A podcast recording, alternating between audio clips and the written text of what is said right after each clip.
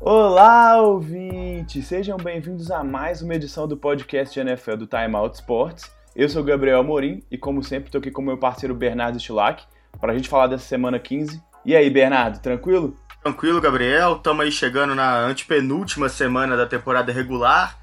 É, chegando aí os playoffs, né? Por um lado bom, por outro lado ruim. Mas vamos debater aí porque tem muito assunto. É verdade, a temporada está acabando, já não tem mais jogo quinta-feira à noite, as coisas estão começando a se decidir. E antes da gente falar dessa semana que, bom, aconteceu bastante coisa, né? Como tem sido de costume, é, vale sempre lembrar que a gente está em qualquer um desses agregadores de podcast, Castbox, Apple Podcast, Google Podcast. Também estamos nesses reprodutores digitais de música, seja no Spotify afins. Também estamos no iTunes, então é só você procurar por lá pelo Timeout Esportes, esportes com ES, que a gente vai estar tá lá. Também pode procurar a gente nas redes sociais, Facebook, Twitter, Instagram, sempre Timeout Esportes, né? Esportes com ES. que você acha a gente? A gente tá postando as coisas lá, postando os podcasts. Então você pode procurar a gente por lá também, pelas nossas redes sociais. Beleza, Bernardo? Vamos começar? Vamos começar pela NFC? E bom, é, a gente tem falado sempre que a NFC está muito equilibrada. Cada semana as coisas têm mudado, né? Na semana passada troca nas primeiras posições, nessa semana de novo, derrota dos times que estão lá em cima, outros times vencendo. E uma coisa que me chamou muita atenção foi uma estatística que eu vi é, do Seattle Seahawks, né? Um time que é apenas o segundo time na história que ganhou 10, pelo menos 10 jogos na temporada regular por apenas por, é, no máximo uma posse de diferença, né? Ou seja, até 8 pontos.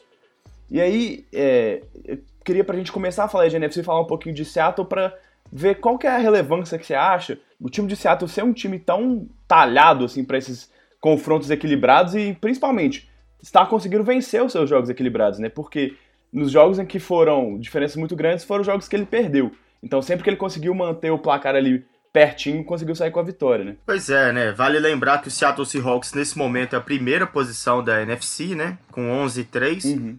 mesmo retrospecto aí do Green Bay Packers que está na segunda colocação também do New Orleans Saints e do San Francisco 49ers. São quatro times com, essa, com esse retrospecto de vitórias e derrotas. Bom, você falou, levantou um ponto interessante de falar que nos jogos onde teve uma diferença maior de pontos foram derrotas do Seattle, né? E a gente pode olhar essas vitórias apertadas por pontos de vista diferentes, né? É um time muito competitivo, esse é o ponto óbvio, até porque ninguém chega a 11 vitórias nesse momento da temporada e lidera, né, uma conferência tão disputada com tantos talentos uhum. como é a NFC à toa, mas também um ponto aí complicado de que não está conseguindo fazer valer a superioridade contra equipes que são claramente mais fracas que eles, né? Qualquer jogo contra o Seattle acaba sendo um jogo muito pegado, muito truncado, mesmo quando o time consegue essas vitórias. E, e para mim, o ponto mais importante dessa, dessa estatística que você traz, a, a, além do fato dela ser realmente muito curiosa né, e inédita na NFL, é o, o problema que isso pode acarretar aí nas, próxima, nas próximas semanas né, e nos playoffs, porque é, é um time que, diferente dos outros que estão ali em cima brigando pelo alto da NFC, principalmente os Saints e os 49ers, é, não teve oportunidade de colocar os seus principais jogadores para descansar nos minutos finais do jogo é, e até mesmo durante as partidas. E isso pode acabar pesando pro fato, é, para o caso né, do, São, do, São Francisco, Green Bay ou, ou Nova Orleans acabarem pegando aí a, a vaga do Seattle nas duas primeiras posições da NFC e não deixando com que o time do Seahawks tem a sua folga na primeira semana de playoffs. Eu acho que isso pode acabar sendo complicado no ponto de vista físico mesmo. Uhum. Eu queria realmente entrar nesse assunto e aí aproveitar o gancho que você fez assim. Quais times você acham que, que precisam mais dessa folga, assim, dessa, desse descanso da primeira rodada? Falando da NFC, né? A gente sabe né, o quanto que os Patriots, por exemplo, sempre lutam para ter essa folga na primeira rodada e nunca é uma coisa ruim, né? Muito pelo contrário, é sempre positivo. Mas você acha que tem algum time especial? Você falou do Seattle, mas algum outro time especial que, que precise visar realmente essa folga para ter uma chance maior de chegar longe? Eu acho que o Saints é um desses times por conta do Drew Brees, é o quarterback mais velho aí dessa disputa, e também porque essas duas primeiras colocações já predispõem que o time vai jogar, né, a primeira rodada pelo menos, é, com mando de campo. E de todos esses times aí é, que estão na disputa pelas primeiras colocações, o Saints é o único que joga em estádio fechado, né? Uhum. Então. O que faz uma grande diferença, né? faz uma grande diferença, é, principalmente para os quarterbacks, para o jogo aéreo, né? Que é o que vai acabar acontecendo com todas essas partidas, porque são equipes que têm ataques muito fortes. É muito importante que eles consigam essa vantagem por, por esse sentido também. Mas é, eu acho que o Seattle ainda é mais importante por conta dessa questão que você trouxe muito bem aí. E é um time que pode acabar sofrendo com os desgastes. Lembrando que ainda tem em sua tabela uma última partida que vai ser sem dúvida decisiva para poder ditar os, os rumos, né? Dessa questão de mando de campo e primeiras colocações na conferência, que é a partida contra o San Francisco 49ers na última semana. É, e aí, para a gente continuar falando disso, né, sem dúvidas esse confronto é, vai ser super relevante, mas também para falar desse equilíbrio, que você já passou um pouquinho por ele, né, a gente fala que os confrontos diretos e essas equipes vão acabar se enfrentando, né, inevitavelmente, nos playoffs, muito provavelmente essas quatro equipes que estão com campanha 11 e 3 hoje, né, e aí os confrontos entre eles têm sido muito no mínimo, equilibrados, assim, né? A gente viu Seattle, por exemplo, que a gente falou, ganhou de São Francisco, mas perdeu para New Orleans em casa. São, é, enquanto New Orleans perdeu para São Francisco. Então, assim, essa conferência, essa disputa, né, tá muito equilibrada mesmo e esses confrontos diretos podem fazer realmente a diferença. Não só para a divisão, né, como vai ser no caso de Seattle e São Francisco, que ainda brigam para ver quem vai levar a divisão oeste da Conferência Nacional, mas também, né, já pensando em playoffs, nessas equipes lá na frente, né. Não, eu acho interessante perceber que num cenário tão equilibrado como é esse, como alguns times que já estavam meio fora, nesse caso completamente fora da disputa por playoffs ou por qualquer outra outro objetivo na temporada, é, viram um fiel da balança, né? No caso da NFC, para a disputa entre 49ers e Saints, virou, foi o, o Atlanta Falcons, que venceu uhum. o New Orleans Saints uhum. e venceu nessa semana o time dos 49ers. É curioso, né? Porque é a única divisão da Conferência Nacional que já tem um campeão definido, mas é a divisão que está incomodando mais esses times, né? Os times lá de cima. Exatamente, né? A gente tem um Tampa Bay aí, tá uma grande montanha russa aí ao longo dessa temporada. E mais pro início, né? O Carolina Panthers estava também fazendo uma, uma campanha bastante digna, né? Pro, pra situação uhum. que a franquia vivia, né? Com problemas com, na posição de quarterback. E, e assim, só assim, ver, ver o Atlanta ganhando esses jogos, eu acho que mostra mais quão bagunçada foi, foi o começo de temporada do que qualquer outra coisa. Assim, mostra que o time tem muita qualidade, né? Mas que estava tão avacalhado que não conseguiu progredir no começo da temporada como deveria. E que se tivesse na briga hoje poderia ser um dos times que estava lá, né? Ah, sem dúvida, né? Um time que tem muito talento, principalmente no, no setor ofensivo, né? E que eu acho que, é, voltando à questão de ser, poder ser o fiel da balança para análise, a, a, vitória do São Francisco 49ers na semana passada, na semana, né, não nessa agora que a gente comenta, semana 14, contra o Saints, a gente comentou muito aqui que serviria para poder tirar uma possível pulga atrás da orelha sobre a capacidade que esse time dos 49ers tem de vencer partidas. Mas essa derrota contra o Atlanta Falcons, claro, não, não coloca em xeque a, a incrível campanha que o time de São Francisco vem fazendo, mas pode fazer com que a gente olhe com um pouco mais de reticência sobre essa defesa, né? Que não conseguiu parar uhum. o time do Atlanta em momentos cruciais e que contra o Saints também não conseguiu parar o ataque, né? Foi um jogo com uma pontuação muito alta, foi 46 pontos sofridos pela equipe dos 49ers. O time acabou conseguindo anotar 48 no melhor jogo do Jimmy Garoppolo na temporada, o que não foi o caso é, nessa partida contra os Falcons, né? É, foi de novo uma jogou mais ou menos na média do que vinha jogando aí ao longo da temporada o Jimmy Garoppolo e o ataque do São Francisco de uma forma geral não conseguiu é, pontuar mais com o Atlanta Falcons e foi castigada a defesa né, no momento crucial da partida, tomando aí dois touchdowns em menos de três ou quatro segundos no final da partida. É. Foi, foi bem bizarro o finalzinho, né? Uma coisa que me chamou a atenção dessa coisa da defesa, dessa questão da defesa de São Francisco realmente mostrar essa vulnerabilidade no jogo contra o Saints, acho que ficou claro como tem deficiência no jogo aéreo e, e o Richard Seymour, ele, na ausência dele, pesa. O Mosley, por exemplo, apanhou demais pro, pro Julio Jones nesse, nesse último jogo aí da semana 15. Uhum. O Julio Jones realmente, acho, acho que foi talvez a melhor partida do Julio Jones nessa temporada, né? Que não é a melhor dele, mas realmente se destacou muito, foi de longe o principal alvo aí, quase sempre vencendo essas batalhas. Mas eu me surpreendeu um pouco como a defesa de São Francisco sofreu contra o passe, que era uma, contra a corrida, perdão, que era uma coisa que o time estava executando muito bem, né? Até não foram números tão espetaculares o Atlanta Falcons, mas várias vezes as corridas pelo meio funcionando, né? Que era talvez a grande força dessa defesa, porque tinha uma, principalmente uma, uma linha defensiva que estava dando conta do recado, né? Mesmo as trocas de linebackers, de linebacker por causa das lesões, o time continuava produzindo, mas nesse jogo realmente acho que ficou devendo essa defesa contra o jogo terrestre mesmo, que pode ser complicado, por exemplo, contra Seattle, que é um time que, que força muito o jogo terrestre, né? Que vai ter já o confronto da semana 17. É, muito bem colocado, porque realmente não foram números muito expressivos do, do time dos Falcons correndo com a bola, mas todas as campanhas de pontuação de Atlanta, né, campanhas que levaram perigo para o time do San Francisco 49ers, ele contou com esse elemento da, da corrida, né? Uhum. E, e contra, o, contra Seattle isso vai ser realmente relevante, porque é um time que tem o foco realmente no jogo terrestre e acaba tendo mais produtividade, né?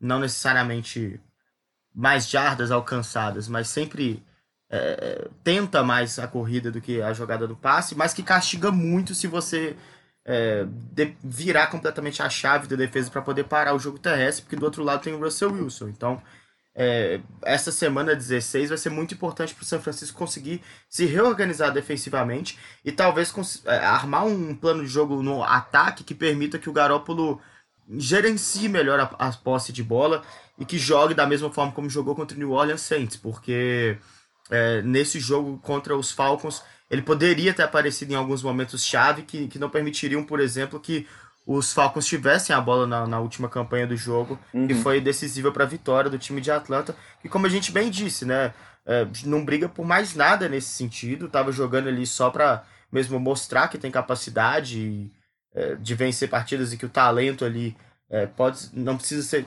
desperdiçado, né, pode ser levado em consideração para as próximas temporadas, ao passo que o San Francisco 49ers precisava ter vencido esse jogo, porque o coloca numa situação complicada, numa semana onde seus principais oponentes dentro da conferência conseguiram vitórias importantes. É, eu acho que, além de tudo isso, uma coisa que me chamou a atenção foi um problema assim, que foi gritante na época do Kyle Shanahan, quando ele era coordenador em Atlanta, principalmente no Super Bowl, né, que ficou muito em evidência, é que eu achei que, ele, que o time assim, cedeu demais espaço no final do jogo, sem conseguir finalizar o jogo. Assim, chegou a, a, quase cinco minutos para acabar o, o, quarto quarto com uma vantagem de nove pontos, ou seja, duas posses. E mesmo assim, quase, assim, quase não queimou o cronômetro, quase não manteve o time de Atlanta fora do, do. o ataque de Atlanta fora de campo, o que permitiu que o Atlanta conseguisse essa vitória, né, essa virada.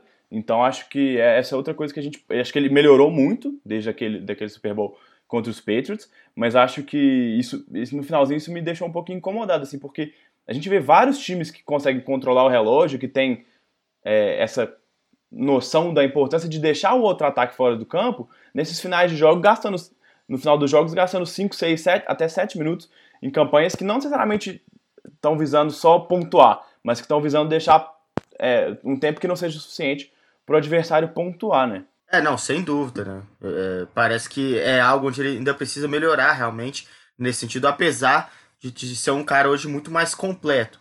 É, a grande prova de fogo virá nos playoffs, né? E vamos ver como é que o São Francisco vai lidar com isso, porque é, a vitória contra o Saints deixa a gente bastante é, confiante nesse time, mas ainda não é uhum. um time que 100% né, nesse sentido. Ele vacila em alguns momentos, tanto no setor ofensivo quanto defensivo é, também por não conseguir finalizar as partidas quando todas as, as situações parecem que estão favoráveis para São Francisco. Né?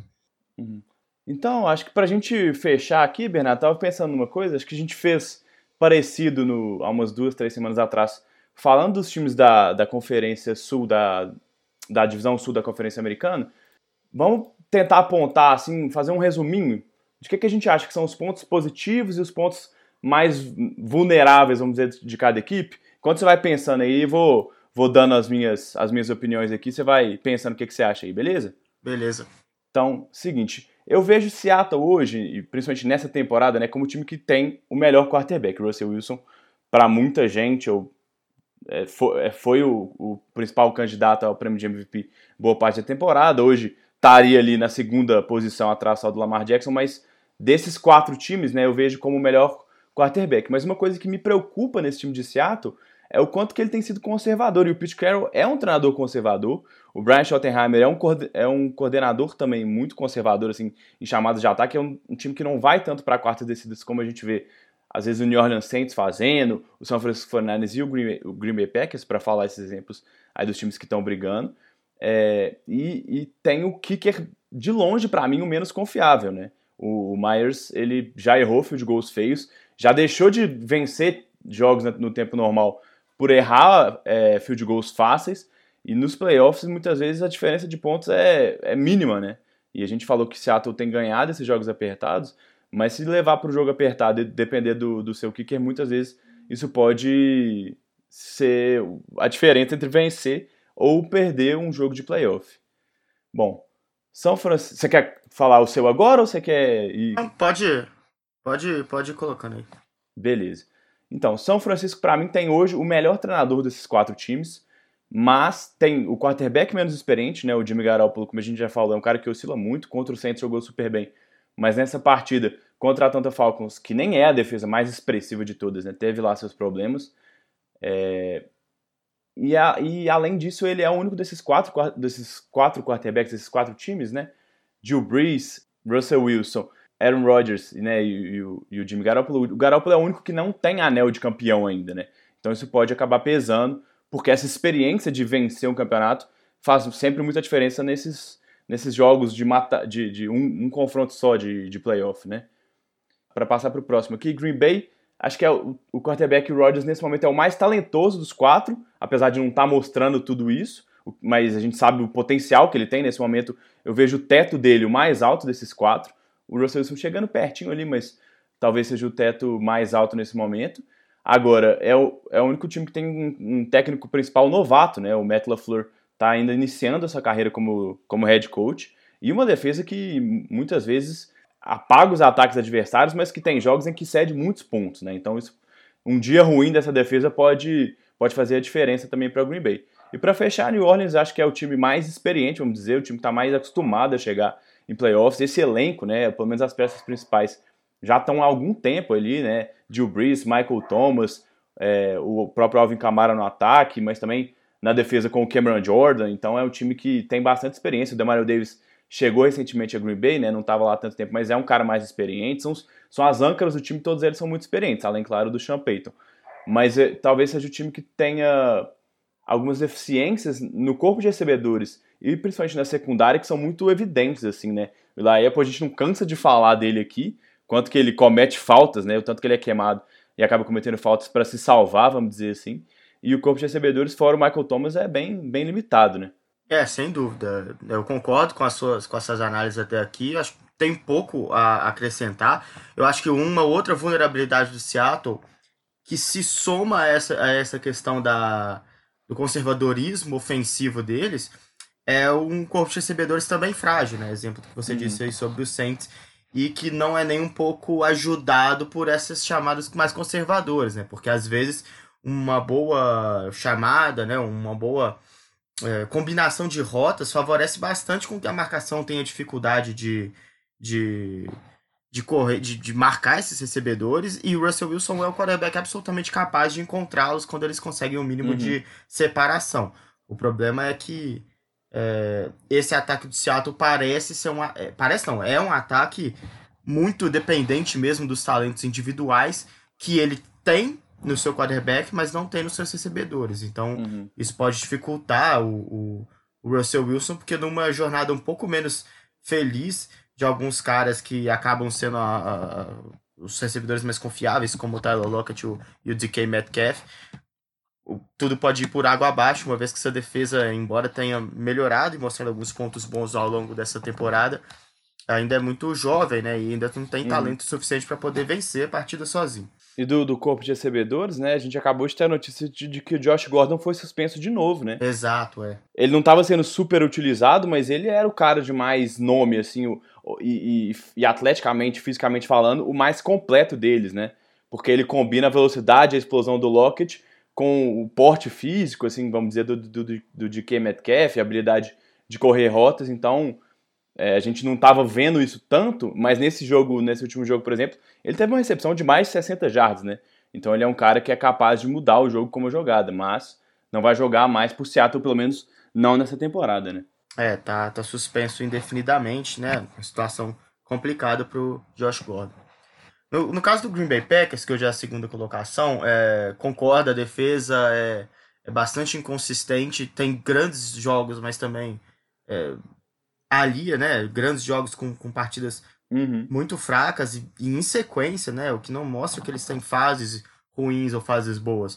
São realmente, é realmente jogo a jogo uma incógnita, não dá para definir muito bem é, o que pode acontecer com essa defesa do Green Bay Packers e jogando contra ataques de características diferentes, isso que é o, uhum. é o mais preocupante. Mas eu acho que tem uma outra questão também. Eu acho que de todas as vulnerabilidades que a gente pode apontar, essa é uma das mais corrigíveis, a gente pode dizer assim. É que eu acho o ataque também do, do Green Bay Packers bastante inconsistente, né? Eles estão só a 21 primeira equipe da NFL no número de jardas é, produzidas por partida. Uhum. E, e, isso é absolutamente incondizente com o time que hoje ocupa a segunda colocação da NFC, né? Uhum tá aí junto com as, com as, com as melhores campanhas. E até com o talento do, do ataque, né? Principalmente com o talento do ataque, que é onde é, aí entra porque eu falei que é, talvez seja uma das vulnerabilidades mais corrigíveis, né? Porque você uhum. tem o Aaron Rodgers ali, o, o, o Aaron Jones também é um corredor talentoso que, embora não tenha produzido tanto em número de jardas, é um cara que aparece em momentos decisivos. Nessa última partida, por exemplo, anotando dois touchdowns contra o Chicago Bears. Mesmo, mesmo no jogo que o Jones não foi tão bem, assim, questão de produção, ele conseguiu ser decisivo, né? Exatamente. Então, assim, eu acho que isso é, é, vale a gente ressaltar, porque nesse ponto é, não era o que a gente esperava desse ataque do Green Bay Packers, né? Esperava-se muito mais. Também por, pelo técnico, apesar dele ser uhum. inexperiente, uhum. né? Mas, mas eu acho que é absolutamente corrigível. Não sei se vai dar tempo de corrigir até chegar nos playoffs. Principalmente porque vai acabar enfrentando defesas com, com qualidade suficiente para poder dificultar muito o jogo dos Packers. E a gente já viu contra os Eagles, viu contra os Chargers que pressionar bastante o Aaron Rodgers dificulta muito a produção desse ataque. Foram uhum. os jogos onde o Green Bay realmente foi mal. Contra o São Francisco também, né? Também. E aí, São Francisco, os Vikings, os Saints, são todos times muito capazes de pressionar o Aaron Rodgers. Né? Tem, tem jogadores uhum. talentosos e esquemas que, que podem facilitar isso. No caso do Saints, é, tem esse problema realmente na secundária, né? É um time que está até jogando bem contra o passe, principalmente o Demario Davis melhorou muito nesse sentido. Sim. Ele está conseguindo marcar bem os recebedores nas rotas mais curtas, é, mas realmente precisa de. O Machon Letmore precisa ser mais decisivo e mais, mais dominante nesse sentido, e o La Apple é, não sei, né? Tem que dar algum, fazer algum jeito de melhorar. Tem que nascer o Janoris de novo, né? Jenkins né? chegou, né? Ah, ah, é verdade. Foi dispensado essa semana dos Giants, né? É, vamos ver. Eles já jogaram juntos, né?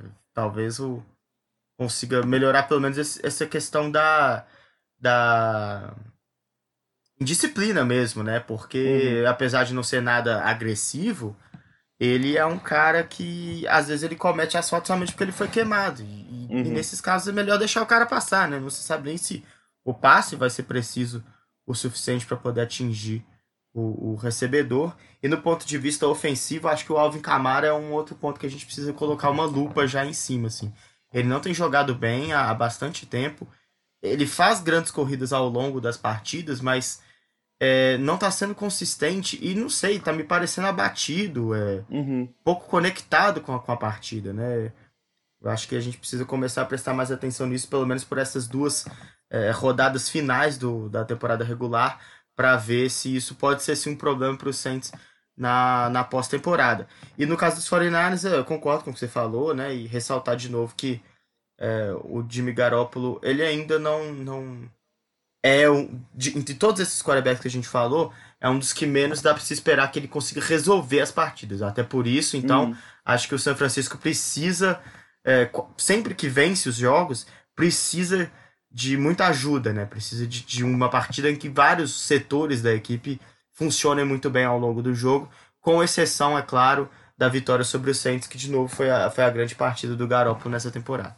Uhum, é, não acho que é um paralelo direto, mas pensando assim nos, nos times que chegaram na temporada passada, eu, eu, vejo o São Francisco com um máximo de produção bem parecido com o que o Los Angeles Rams teve na temporada passada, no sentido de que assim o ataque dos Rams era muito mais explosivo, isso não dá para comparar, mas é, é um ataque que depende de, como você falou, que as coisas, que as engrenagens estejam funcionando.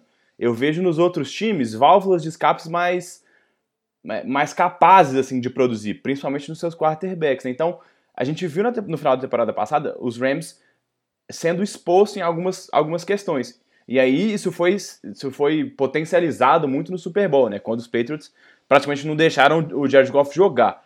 Então eu vejo que é, São Francisco pode até chegar longe, eu acho que tem capacidade para isso. Mas talvez seja o time que precise que o, o esquema e, a, e, a, e o plano esteja mais azeitado para que as coisas funcionem. Enquanto nos outros, o improviso pode ser uma parte que faça uma diferença. Uhum. É praticamente uma antítese do, do Seattle Seahawks, né? Que uhum. espera que realmente o improviso vença os jogos, ao passo que o São Francisco precisa não ter que contar com isso, né? Uhum.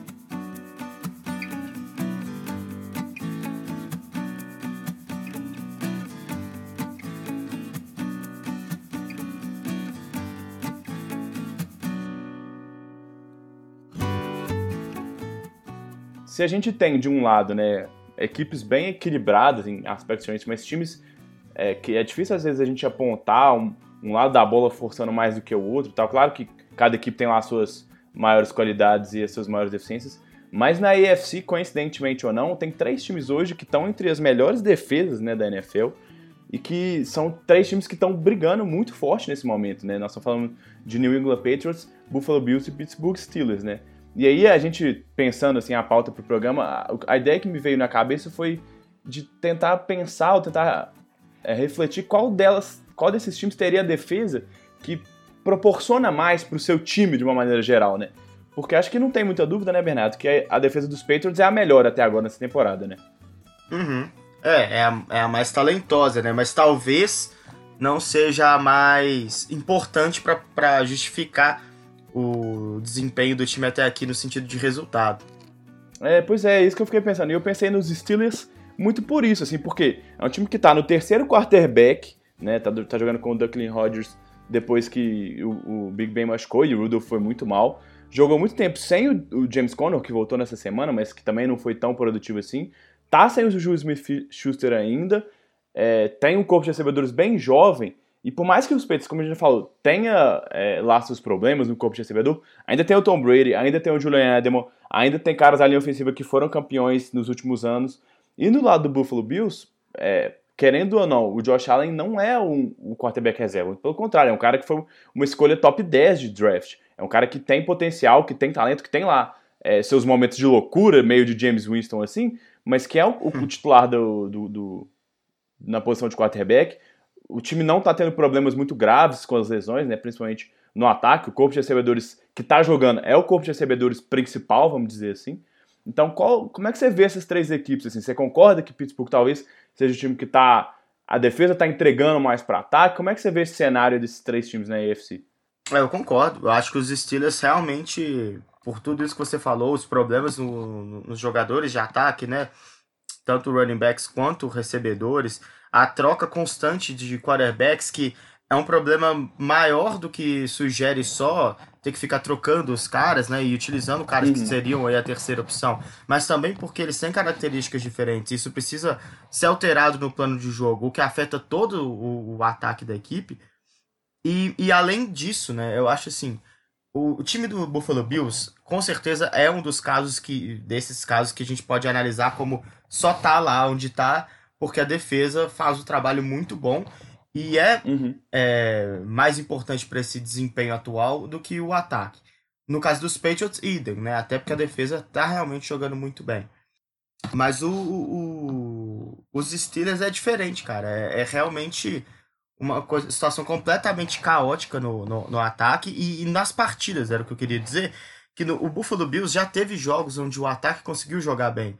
E que, uhum. por mais que não tenha sido dominante e absolutamente decisivo para todos os resultados, alguns jogos o Buffalo Bills venceu no ataque. Uh, Para os Patriots é mais difícil conseguir perceber isso, mas tem momentos onde o ataque funciona, até porque é o Tom Brady e tem conexões interessantes com o Edelman, o Mohamed Sanu também apareceu em algumas partidas, muito esporadicamente, mas apareceu.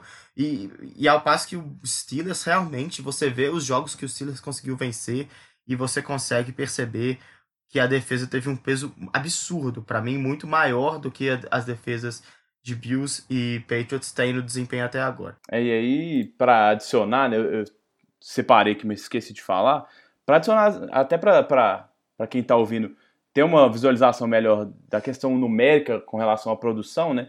Que a gente fala que o Pittsburgh não tem a defesa que produz mais, né? Tô, tô pegando aqui números gerais da defesa.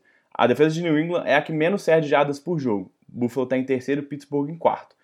Em questão de, de, jardas aéreas, né, New England é a segunda equipe, Buffalo a terceira e Pittsburgh é a quinta. E nas, nas jardas corridas, New England está em sétimo, Buffalo em décimo e Pittsburgh em décimo primeiro. Ou seja, entre os três times, em todas essas estatísticas é, mais gerais de defesa, né, de jardas gerais por cada setor, para cada tipo de produção e também nas jardas totais, o Pittsburgh está cedendo mais jardas. Mas acho que isso é, acaba camuflando um pouquinho, né, se, se, você pegar só essa, esse recorte das estatísticas, do que realmente você vê o jogo. Porque, como você falou, o Duck Hodges foi muito mal no último jogo e Pittsburgh teve chances reais de ganhar o jogo. Perdeu para Buffalo, que eu acho que é um time que nesse momento é, é melhor, uhum. mas teve chances de ganhar mesmo com todas essas dificuldades, né? É, sem dúvida, né? E, e até acho que porque por peça por peça, a defesa dos Steelers não tem, tem jogadores menos talentosos e mais principalmente menos prontos, né? É uma defesa mais jovem também. Uhum. É, e aí, falando de defesa, um, um cara que vem à mente na, quando a gente fala de, de Pittsburgh Steelers, é o TJ Watt, né? Talvez seja o grande expoente dessa defesa. Uhum. O Hargreaves está jogando bem, o Tweet até se machucou há muito tempo, é, um, é uma peça importante dessa defesa também. É, o Minka Fitzpatrick entrou muito bem também, né? Exato, é, e tava pensando nele também. Agora, é, individualmente falando, eu vejo que tem um cara que está se destacando muito, né? A gente estava conversando também, não nos Steelers, né? Mas falando desses três times, como o Stephen Gilmore está jogando bem, né? Teve uma, uma estatística que eu te mandei, não sei se eu cheguei a te passar essa, que do, de, total de passes feitos na direção do Gilmore nessa temporada, os, os times adversários têm zero touchdowns, enquanto o Stephen Gilmore tem dois. Ou seja, o cara é tão absurdo que ele consegue não ceder jardas, não cede pontuações e ainda mais, ele consegue produzir né, para o próprio time. Exatamente. É, o passer rating é, de, em, quando a bola é lançada em direção a ele é menor do que quando o quarterback lança a bola para fora, né? Isso foi uma estatística que você me mandou também. É realmente. É absurdo, né? Muito impressionante, né? E, e eu acho que é uma discussão que cabe pra gente fazer depois que terminar essa temporada, mas a gente analisar os grandes nomes defensivos dessa, dessa temporada da NFL até aqui, muito também por conta do excelente desempenho da defesa dos Patriots, a gente vai conseguir perceber um destaque maior sendo dado de, ah, para cara de secundária em relação ao que estava sendo uhum. nas últimas três, quatro temporadas, né? É, Verdade. A gente vinha conversando que esse ano volta a ser um cornerback, né, o jogador defensivo. Eu não sei a última, não me lembro a última vez que que um jogador de secundária foi eleito jogador defensivo. Tô abrindo aqui pra gente ver agora, mas eu sei que nos últimos 4 ou 5 anos foram só jogadores de, de linha defensiva. Exato, é. Olha só, é, Aaron Donald duas vezes, Kalil Mack, J.J. Watt duas vezes, uhum. Luke Kuechly, J.J. Watt de novo, Terrell Suggs e aí só lá em 2010 que foi o Troy Polamalu, que nem é um corner, né? É um safety. Uhum. Então, já desde 2010 que um jogador de, de secundária não ganha esse prêmio, né? É, e esse ano vai ser difícil tirar do Gilmore, né? Uhum. É, muito provavelmente. A gente tava, a gente tava pensando nisso mesmo. Eu, eu, eu via cada estatística que eu não conseguia resistir. Mandava pro Bernardo e falava assim, velho, se não for dessa vez, realmente não tem muita lógica, né? Não tem como ser outro cara. Porque ele é o melhor nome da melhor defesa e, e além de tá limitando os, os, ataques adversários, assim, no passing rate, por exemplo, que é uma coisa que às vezes foge um pouco, mas ele também tem as interceptações, que são uma coisa que chama muita atenção. Então acho que ele tem todo o pacote completo para ser eleito. Mas talvez, a, a, sei lá, se o JJ Watt tem, o TJ Watt, perdão, tem jogos espetaculares e Pittsburgh chega aos playoffs por causa dele, é possível que outros caras cheguem lá, né? O Aaron Donald está tá jogando bem em Los Angeles, mas o time dificilmente vai chegar nos playoffs, então isso pesa. Uhum. Então, nesse momento eu vejo que, a menos que um catástrofe aconteça, realmente o Gilmore deve ser o cara que leva esse prêmio aí, né? Exato, né? Até porque se a gente analisar é, por estatística básica, é lógico que a posição de cornerback, por exemplo, é muito mais do que as interceptações, porque são lances muito mais raros e o que interessa realmente é a capacidade deles de dificultar as recepções. Mas se a gente olhar, por exemplo, as estatísticas de maiores interceptadores da NFL e analisar o impacto que eles têm para o desempenho dos seus times e para o resultado dos seus times, comparado com os líderes de sex, a gente vai ver que é, nesse ano, muito diferente da, das temporadas passadas, esses caras com maiores números de interceptação são mais importantes para os desempenhos das suas equipes do que os, os caras com maior número de sacks. É só a gente pensar uhum. que é, os líderes de interceptação, por exemplo, são o Stephon Gilmore e o Tredavious White do Buffalo Bills com seis. Aí tem o Minka Fitzpatrick, tem também o Anthony Harris do Minnesota Vikings e aí, mais dois dos, do, dos Patriots, né? O JC Jackson e o, o Devin McCourt, que é outro cara que a gente tinha colocado, né? Na, se não me engano, eu votei nele no meio da temporada pra. Uhum, acho que foi isso mesmo. E o Marcus Pires também, que entrou muito bem nessa defesa do, do Baltimore, Baltimore. Ravens. E você vai pegar o número de sacks, a gente tem o Shaquille Barrett liderando, né, do Tampa Bay. É um time que não vai a lugar nenhum, apesar de ter jogado bem nessas últimas semanas. E o Shaquille Barrett teve muitos números no começo da temporada, né? É. Que... Uma segunda metade ele quase não produziu, né? Perdeu muito ao longo da temporada, mas é, o Chandler Jones também do, do Arizona Cardinals. Aí o Daniel Hunter, que talvez seja um dos principais dessa lista aqui.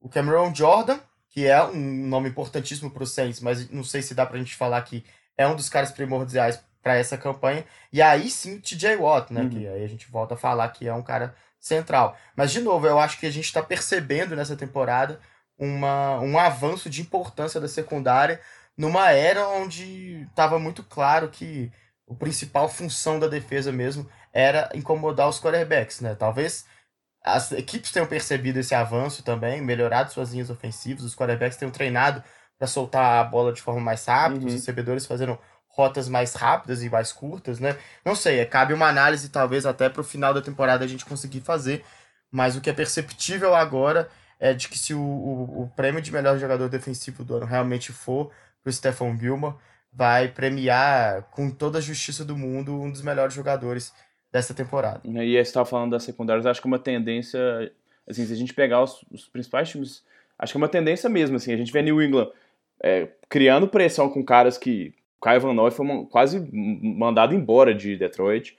O, o Jamie Collins foi mandado embora de Cleveland depois de ter sido trocado por uma escolha de segunda rodada vindo dos Patriots, mas foi mandado embora de Cleveland, né? É, a gente vê o uhum. Baltimore Ravens com nomes, a gente já falou isso durante a temporada e ao longo de outros podcasts, mas que não tem nomes que chamam atenção assim no, no pass rush, mas tem uma secundária lotada, né? Você não vê nenhuma posição em que essa secundária do, do, do Baltimore Ravens seja vulnerável. Isso porque o Tony Jefferson, que é o, um dos seis titulares, não está jogando, né? Então, assim, acho que esse time, que, que essa tendência vai, vai realmente forçar as equipes a pensarem mais, porque como você falou, o pass rush muitas vezes ele pode ser inibido com passes mais curtos, com rotas mais curtas, e, e inevitavelmente, uma hora ou outra, mesmo que você tenha um grande pass rush, os times adversários vão ser capazes de vencer, na grande maioria das vezes, vencer é, essa primeira barreira aí, né, e conseguir pelo menos lançar a bola. Então você tem que ter mais eficiência, ainda mais eficiência na secundária, porque essa, esse, os jogadores da secundária precisam o tempo todo estar tá vencendo seus duelos, né? Sim, sim, com certeza. Mas é isso. A gente, acho que o último assunto que a gente tem para falar aqui, também ainda na NFC, na AFC, perdão, é essa vitória do Tennessee Titans, do Houston Texans para cima do Tennessee Titans, que, bom, acho que a gente pode destacar que o time no, dos Texans não teve uma grande atuação, mas que a defesa, principalmente no primeiro tempo, né, conseguiu limitar bem o jogo terrestre dos Titans, que era o que fazia essa engrenagem funcionar, e parece realmente que é um time que a defesa está melhorando, mesmo nos jogos em que o ataque não é tão espetacular. O Hopkins, por exemplo, teve um jogo discreto, assim, ele participou mais no final do jogo, mas teve um jogo mais discreto. O Will Fuller teve só uma recepção importante. O Kenny Stills participando quase que só nos lances de touchdown, não que isso seja pouco, né? Mas a gente uhum. não viu aquele ataque que a gente viu em alguns jogos do Houston Texas. Mas mesmo assim é um time que venceu um confronto divisional que coloca ele numa posição de praticamente vencer essa divisão, né? Porque agora tem que vencer apenas um dos próximos dois confrontos para não depender de ninguém e, e se classificar como líder da sua divisão. É, Tennessee Titans joga na próxima partida contra o Saints, né? Que é um time também que tá precisando dessa vitória para poder é, se, colo se colocar bem ali na disputa na, na colocação para os playoffs. Então, também tem uma tabela complicada. E pega os Texans na última rodada de novo, né? Talvez já nem valha mais, mas. Ou seja, a tabela não é fácil também de. É, não é, assim. O que não tira, né, o, o mérito do time nessa grande arrancada final. Agora, o destaque realmente é esse, né? O, o quanto a defesa do Houston Texans foi eficiente para poder parar esse ataque do Tennessee, que vinha jogando muito bem. É, só foi pontuar ali na metade do terceiro quarto, né? E mesmo assim, já contando com uma ajuda do, do, do setor defensivo muito grande uhum. na jogada, né? É, e assim, foi uma campanha que o time penou para chegar e conseguiu entrar na zona só numa quarta descida, né? E, e, se não tivesse perdendo, né? Provavelmente perdendo já, já por, por Duas 14 a 0 de, chutaria ali um field goal, né? Teria uhum. sido parado com, com eficácia pela defesa do Houston Texans. Acabou sendo vencido ali no, no, no cansaço, mas foi realmente uma campanha espetacular da defesa dos Texans nessa, nessa três chamadas ali, duas e até uma jarda para o gol, e eles foram conseguindo se, se sobreviver até a última, quando os Titans, né, o uhum. Ryan Hill conseguiu entrar para o touchdown. Mas o destaque também é que a defesa dos Texans foi extremamente importante é, pro desempenho ofensivo também do time, né? Tava tendo bastante uhum. dificuldade de avançar e conseguiu ali o. Não me lembro se foi o primeiro ou o segundo touchdown numa jogada de interceptação que o Merciless correu quase o campo inteiro, né? Mesmo sendo um cara bem pesado, colocou o time em condição de conseguir anotar os pontos. Foi, acho que foi o primeiro, e assim, Tennessee tava na linha de uma jarda, né? Exato, é. Se o Tyrande, o, é, o Fuchs, ele faz a recepção, ele provavelmente ia entrar na endzone, então realmente é, é uma jogada que de 14 pontos, dá pra dizer assim, né? Uhum, é, e, e, vale ressaltar que não é uma interceptação que dá para colocar na conta do Tannehill, né? Não. Ao contrário das do Deshaun Watson. É, é verdade. A primeira, né? A segunda já dá pra, já dá uhum. pra, pra, relevar porque houve um desvio. Mas a primeira do Deshaun Watson logo no início da, da partida, né? Interceptado na end zone. Ele foi bastante temerário, mostrando que ainda não dá para confiar 100% nele, né? Ele é um uhum. cara que às vezes, é, quando não prende mais a bola, pode ser um pouco impulsivo. Apesar de achar que tem capacidade de levar esse time do Houston até pelo menos vencer um jogo de playoff. É um cara que eu acho bastante talentoso e um time que, se continuar evoluindo defensivamente assim, pode ser bastante complicado. É, a gente viu no jogo contra New England, por exemplo, Bradley, Bradley Roby tendo um grande jogo, né? O Jonathan Joseph também. E, e assim, a secundária com a volta desses dois, os dois jogando realmente melhora bastante. O Justin Reed, que teve uma temporada de calor ano passado espetacular, né, um dos melhores é, safeties aí da liga já, ele continua produzindo em bom nível.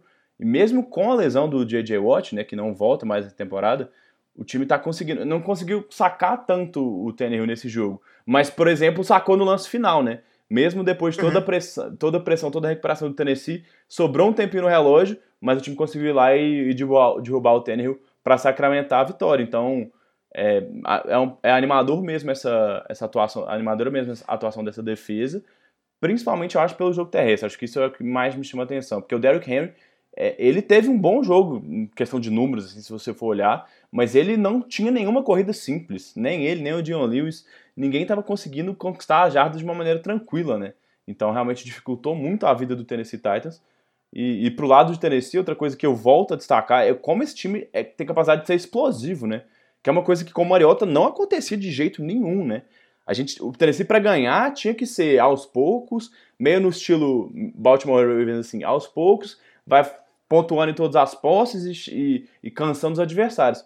Com o Tannehill, de repente, o time consegue fazer 14 pontos e, sabe, correr atrás de uma, uma desvantagem muito grande, que é uma coisa que a gente não estava vendo, né, com, com o Mariota. Exatamente. É, a impressão que eu tive para poder falar sobre essa defesa contra o jogo terrestre é que o Houston Texans sabia exatamente qual seria sempre a jogada, né? Uhum. Que o, e dificultava. Acabava que só que o Derrick Henry ele, ele tem realmente feito uma temporada muito especial, né? Ele mesmo quando a defesa entende qual vai ser a jogada e, e consegue planejar os tackles, ele é um cara difícil de derrubar. Não, a corrida que ele, que ele teve para chegar na, na, na goal line ali antes do primeiro touchdown mas ele, ele amassou os adversários. E, assim, são caras fortes ali na defesa. São jogadores enormes, independente de qual posição que eles jogam. E o Derrick Henry, ele é muito mais forte do que a galera que veio para cima dele. E realmente chamou muita atenção. Depois vale a pena, para quem não viu, ver esse lance, assim, uma corrida pela esquerda que ele, nossa, ele esmaga os adversários de maneira espetacular. É, é um outro aspecto interessante, né, divertido desse ataque do, do Tennessee Titans. Eles têm uns caras, assim, que parece que foram criados no Madden, né, porque eles são É verdade, é verdade. proporcionais, cara. O, o A.J. Brown e o, e o John Smith, eles são muito grandes, cara, é impressionante mesmo. Não, o John Smith dando teco para salvar touchdown também, depois correndo para quase 80 jardas. Assim, podem não ser os caras mais, habil, mais habilidosos, talentosos do mundo, mas atleticamente falando, realmente esse ataque de Tennessee tá, tá entre os mais potentes, assim, né? É, é o AJ Brown, quando ele faz as recepções, e não é de todo errado falar isso, né? Quando ele faz as recepções, a impressão é que dá que não existe ser humano vivo capaz de, de parar ele, né?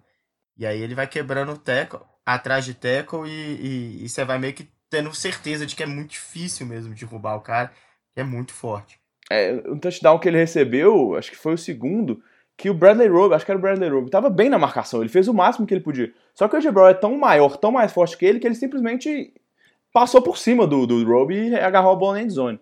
Então, assim, uhum. existem situações em que esse atleticismo realmente é, pode sozinho, né, ou quase sozinho, dar, gerar esses pontos para Tennessee. E o time está sabendo aproveitar muito bem essas forças do seu ataque, né? Mas acho que essa, para a gente fechar, acho que essa derrota é um balde de água fria grande para esse time, né? Que estava vindo bem, apesar de não ter sido uma atuação ruim, mas para a questão de, sabe, não ter mais tantas chances de ganhar a divisão, vai ter que entrar numa briga que tá meio complicada ali com o Pittsburgh, né? Para tentar essa última colocação do wild card.